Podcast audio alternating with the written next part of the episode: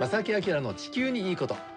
皆さんこんにちは。正木明です、荻野恵美子です。えーこの番組はですね私気象予報士正木明が地球にいいこと。この番組のタイトルでありますね。この地球にいいことをキーワードに展開していこうというねえー内容なんですが。素晴らしい内容ですね地球にいいこと皆さんしてますでしょうか、今日もですねこのテーマにのっとって、えーねお届けしたいと思います。今日もいつものように1時30分までお付き合いください。よろしくお願いいたします。この番組は公益財団法人兵庫環境創造協会の提供でお送りします。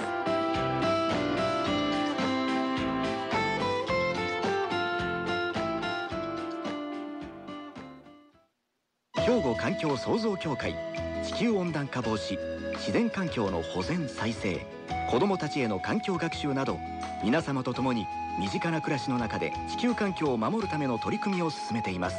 人と自然が共に生きる21世紀の豊かな環境づくりを兵庫環境創造協会。えーというわけで今週もですね、はい。やはりまだまだその温暖化に対してね僕らの取り組みね必要な、えー部分もあるかと思います、はい。詳しくねお伺いしたいと思いますが、はい。今週もゲストをお招きしております。はい。今週もお越しいただきました国立環境研究所地球環境研究センターの副センター長でもいらっしゃいます江森聖太先生です。よろしくお願いいたします。よろしくお願いします。よろしくお願いします。毎度すいません。いいえもうとんでもないです。もう大先生ありがとうございます さてあの前回まではですねまあ地球温暖化が実際進んでいると、ええ。それから異常気象もまあ温暖化が一つの引き金になってるというお話ですね、はい。でなんとかしなきゃいけないっていうお話なんですが、なんとかしましょう。であの温暖化の原因となるのは、まあ、二酸化炭素。温室効果ガスの一つ二酸化炭素。はい。これが一番大きいと。はい。でそれをまああのニュースなどを見ますとね各国二酸化炭素排出削減への取り組みはい。というのをまあ定期的に会議が行われたりしていますが、はい。実際の現状実際うまくいってるのかどうか足踏み状態なのかそのあたりあの普通に生活してるのでなかなかこう僕ら情報入ってこないので、はい。はい。そのあたりお話しいただけますでしょうか？はい。えっ、とそうですね。えっ、とちょっとその前にですねあはい。あのえっ、とまあその話したいんですけれども、えっ、とえっ、とですね温暖化を止めるための対策っていうのと、うん。もう一つ違う種類の対策が温暖化にはありまして、二種類ある。えー、2種類大きく分けるとあります。はい。で適応策っていうふうに言うんですけど、適応策。はい、お聞きになったことはありますかね？いやー僕すいません、ええ。お勉強で。何かに適応するというその適応するっていうんですね。はい。でこれはですねつまりもうすでに温暖化始まっていていろんな影響が出始めていますよね。はいでどんなにこれから急いで温暖化を止めてもある程度は進んでしまいますので、うんそのまあつまり気候が変わってくると。うんで変わった気候に対して、えーいろんなその社会のものとか生活のいろんなことを適応させていくというまあ言ってみればその対症療法みたいなやつですよね。うん対策ですよね、ええ本当にね。根本的なものを原因を排除する前に、ええまあ風のとやりながら合わせながらですね。あーえなるほど。でもそれとても大切なことですよね、これは実際の生活にね直結しますもんね、はい例えばあの前回のお話で異常気象、はい。大雨がねすごくなってきたら当然、えーなんだろうダムをあの砂防ダムをしっかりしなきゃいけないと。か、ええ。そうですね。はい。ええ。まあもちろん。防災面もそうはいですね。防災のもちろん避難訓練を今までよりもしっかりやるとかあのハザードマップみたいなものをですねみんなちゃんと参照するとかうん。そういう防災のことは一つありますし、はい。それからあと農業なんかですね、はい、えーその今までと同じように同じものを作ってると気候が変わっていってしまうとうん。質が悪くなったり生産量が下がったりしますので、うん。えー品種改良したりとかですね、はい。あるいはまあ違うものを植えたり植える時期を変えたりとかですね、うん。新しい気候に合うようにうん。農業をこう少しずつ調節していかなくちゃいけないですよね。まあそれ具体的に教えていただくと、はい。とってもいいですよね。うん。はい。まあ例えばその九州のお米なんかは、はい。あのまあしばらく前から高温障害という形でええあの質が悪くなってきて。あのたあの温度が高いことによってですはねでそれでもう実際に、えー品種改良したあのまあ暑くてもちゃんと美味しいお米が取れるような品種を開発して使ってるとかですね、うん。そういうことはもうすでに起きてるんですよね。へでまあ逆にいいことも例えばあってですね、はいはい。えーまあ、北海道では、まあ、美味しいお米が取れるように最近なんかやたらその 方向の話題は聞きますね。まあ、それも品種改良はあると思いますけれども、あとはあの美味しいワインのブドウが取れるようになってるとかですね。あなんかね本当に私あの利尻島っていうところに毎年お邪魔することがあるんですが、はいあの魚も、まあまあ、農産物もそうなんですけれども魚も今まで取れなかった魚が、はい。のサンマとかねイワシとかが豊漁になったりして、これもあのいいことではないと思うんですけれども、はいうんえーって言いながらもなんかその地域ではすごく加工食品がね良くなったりとかっていうなんかうんそれに適応する何かを作っていけば、そうですね。いいっていう話はどんどんいろんなところから聞きます確かに。そうですね。はいうんただ魚とかの場合は、はい。あのその先ずっとなるかどうかわからないので、ええ。結構難しいという話も聞くんですけどなね。なるほど、え増える場所もあれば多分減ってる場所もある。かもしれないですよ。ね。はい。だからまあいろんなところろで違うものが取れるようになってるという話は聞きますよね。ねはい。なんかでもそういうことですよね、はい。何かこちらでそっちあのい移動が進んだら、うん。それに合わせて、うん気候に合わせてということなんですよね対策を練るねいうことなんですよね。まああと熱中症が増えてますので、はい。で例えばまあ一つ非常にあのまあわかりある意味わかりやすいのは。あの去年小学校のですね、あの教室で全部あのエアコンをつけるっていうまあ予算が出たんですよ。こあの補正予算っていう形で、うん。そういうふうに決まって、まあ去年あの熱中症で亡くなった小学生が非常に悲しいことに、ええ出ましたね。ええ出ましたので、はい。でまあそういう措置がなされたと。はい。でこうもう昔の常識だったら考えられないことで、うん。あの夏暑くてもですねあの子供は我慢して勉強してろっていうふうにん。言ってたと思いますけれども、今そんなこと言ってると子供が病気になってしまいますので、はい。えーそれであの学校にエアコン入れると。うんだから気候が変わることによっていろんなその社会の常識もこうちょっとずつ変わっていってる、でまあ適応策っていうのはそんな側面もあるような気がするんですよね。なるほどそうですね、えーそちらも大事ですよね。大事ですよね。で実はあのあすみません実はあの適応策に関しては、はいあの去年あの国の法律ができてるんですよ。気候変動適応法という法律ができて、はい。えーそれでですね、まあ、あの国がその影響評価をしてあの計画を作ってでうん。各自治体もですねでこれがすごく大事なんですけれどもあの、まあ、温暖化した時に何が起きてどう対応しなくちゃいけないかっていうのは地域地域によって事情が違いますので、それぞれの地域で自分で何が起こるかちゃんと調べて、えーどう対応していくかですねうん。話し合って決めてくださいと。うん。えーいうあの自治体でそれぞれあの適用について考えてもらうということがあのまあ法律でですね、えーあのまあやってくださいという話になりましたので、えーこれぜひ皆さん自分の問題としてですねはい。注目していただければなというふうに思います。本当ですね。はい。まあ繰り返しますけど日々の生活に直結しますよねこちらはね。ね。もう目先のっていう意味ではね、はい。であともう一つはその根本的なね原因をなんとかしなきゃいけない、はい。その二酸化炭素排出削減ですがはい。そのあたり取り組みの現状どうなんでしょう？はい、あのですねこれあの皆さん京都議定書は聞いたことありますよね。はい。あります。あります。思い出しました。はい。はい。コップ3コップ3、えーうん。コップっていうのがあの、えー、と気候変動枠組条約という国連の条約のですね、えー締約国会議というのを、まあ、英語で訳してコップって呼んでるんですけど、はい、えーこれがまあ毎年やってます。うん。でそれでまあ毎年世界の国々が集まって、えーどうやってあの協力して温暖化止めていくかという話し合いをしてるわけですよね。はい。でそれがまああのえっ、とコップの第3回目のその会議でが京都であって京都議定書ができたわけですけれども、はい。でそれからあのまあ紆余曲折ありまして、はい。えー第21回目の会議が2015年にパリで行われて、はい。そこでパリ協定っていうのができました。うんはい。うんでこれが今の新しい枠組みで、はい。でこれに沿って世界で対応しようというふうに、えーまあ今動き出したところですね。うん。はい。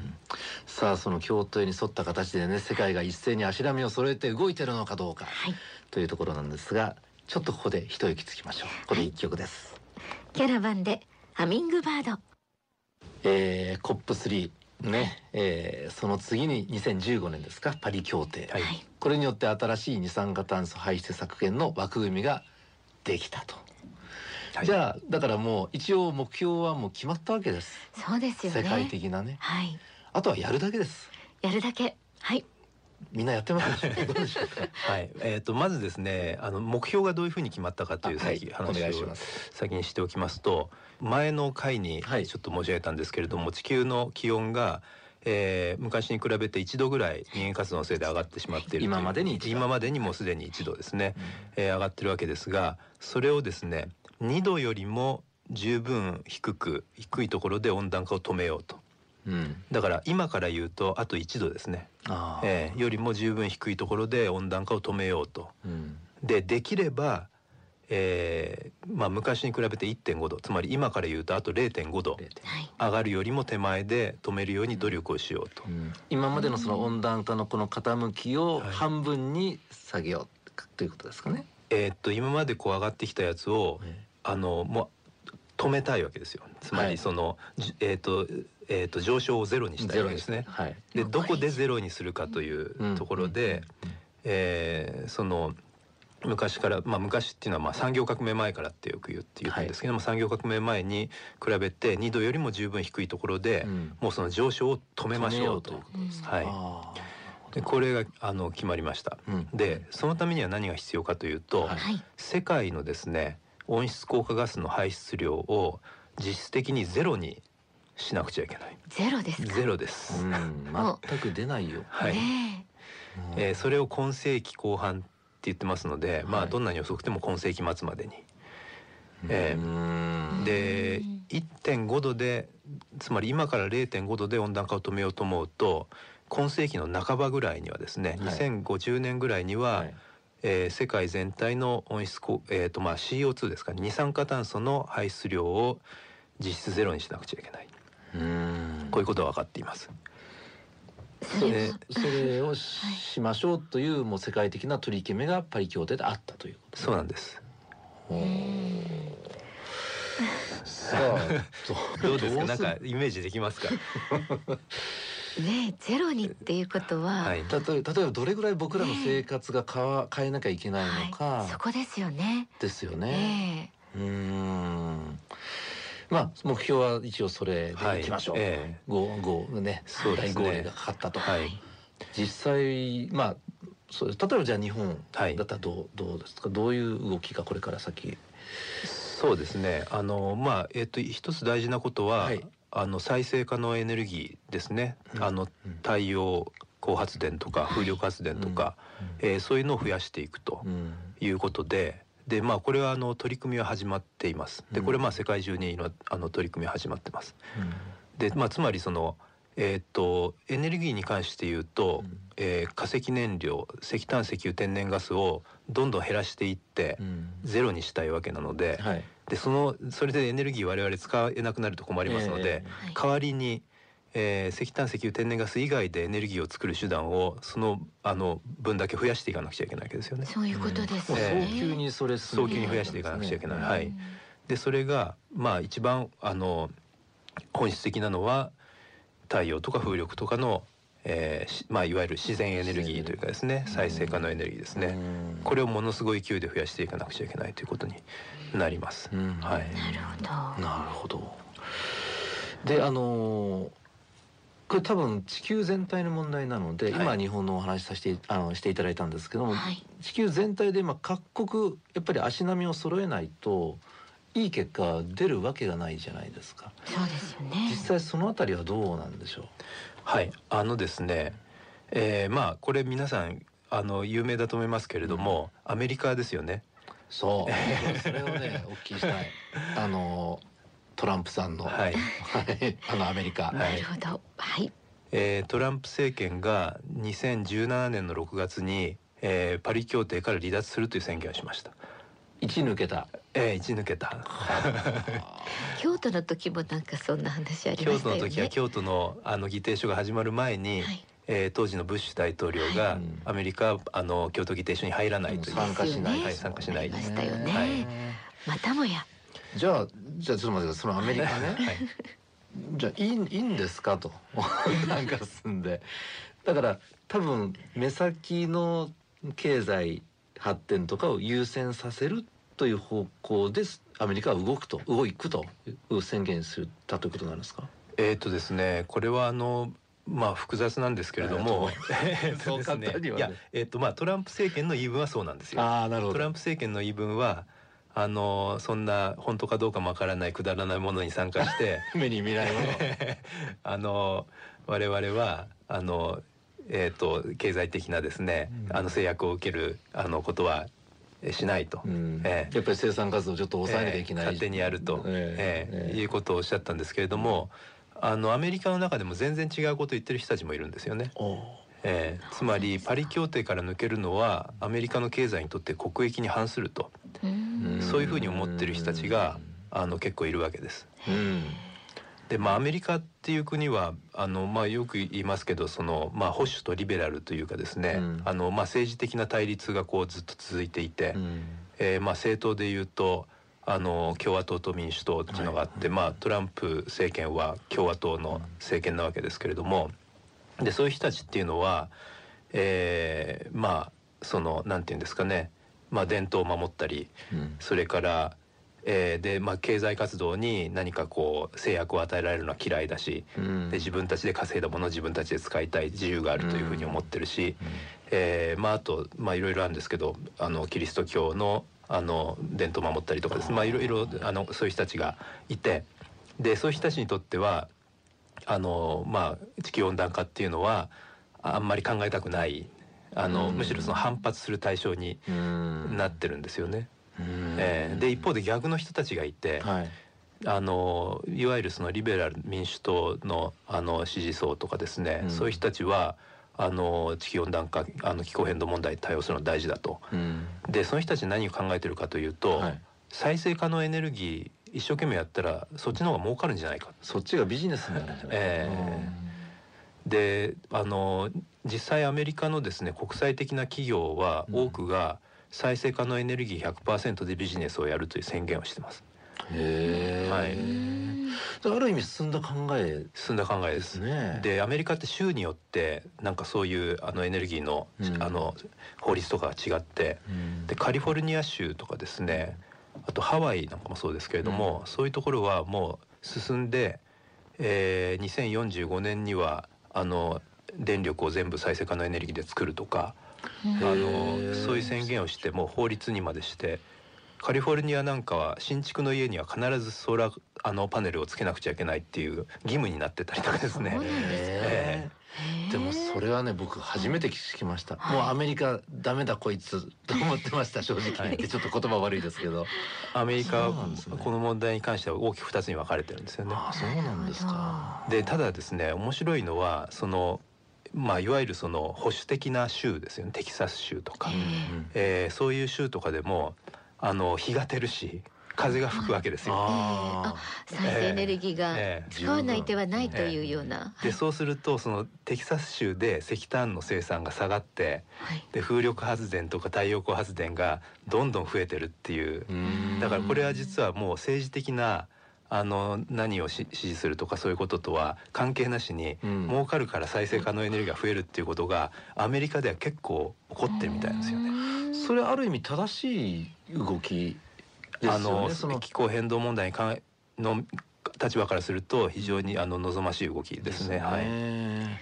いやーそれは初耳でした私ははい知ってました？いえ知らなかったです。ねでもちょっと素朴な疑問であのソーラーパネルが結構山の中とかにね、はい斜面とかにあったり田んぼの真ん中にドーンと出てきたりするときにまあこれは日本のことですがちょっとびっくりしたりあれいいのかな？なんて思ったりすそうるなんんですよですけどね。ね。うんえーあのまあ日本の場合は、えーまあちょっといろんな事情があるんですけれども、あのまあ固定価格買取制度というやつで、うん。あのえっ、と再生可能エネルギーの電気があの高く売れる制度ができたので、うん。急に儲かるようになって、えー太陽光パネルがいろんなところに増えて、うん。かなり無秩序に増えたところがありまして。そのあ。たりだからコントロールうまくしないと、えーそういうことになって。木を切って太陽光パネルを 設置したりとかですね、いろんなこととが起きてますので、環境破壊だ。はい、ねなるほど。これからそこは調整されていく必要があります。ね。いやーもうお時間です、はい。すいません森さん。えはい、続きは来週ということで。ぜひお願いします。はい、よろしくお願いします。ありがとうございました。ありがとうございました。兵庫環境創造協会地球温暖化防止自然環境の保全再生子どもたちへの環境学習など皆様と共に身近な暮らしの中で地球環境を守るための取り組みを進めています。人と自然が共に生きる21世紀の豊かな環境づくりを兵庫環境創造協会。えー、ということでね、えー、もうエンディングを迎えたわけなんですが早いですね。ねえ、江森さんのお話わかりやすいですね。もうなんか奥深いんですけれども、うん。大切なこととっても勉強になります本当に勉強になります皆さんいかがでしたでしょうかね。ねあのこの番組の感想も含めてね、えー、番組ではお便りお待ちしております。もうどしどしいろんなメッセージお待ちしています、はい。ご意見もお寄せください、えーおはがきまたお手紙では郵便番号650の8580 650 8580ラジオ関西正木明の地球にいいこと。メールではまさきアットマーク jocr.jp masaki アットマーク jocr.jp そしてファックスでは078-361の0005 078-361の0005までどしどしお寄せくださいね。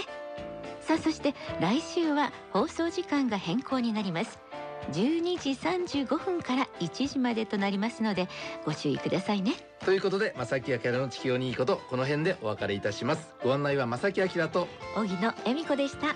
それではまた来週。さようなら。この番組は公益財団法人兵庫環境創造協会の提供でお送りしました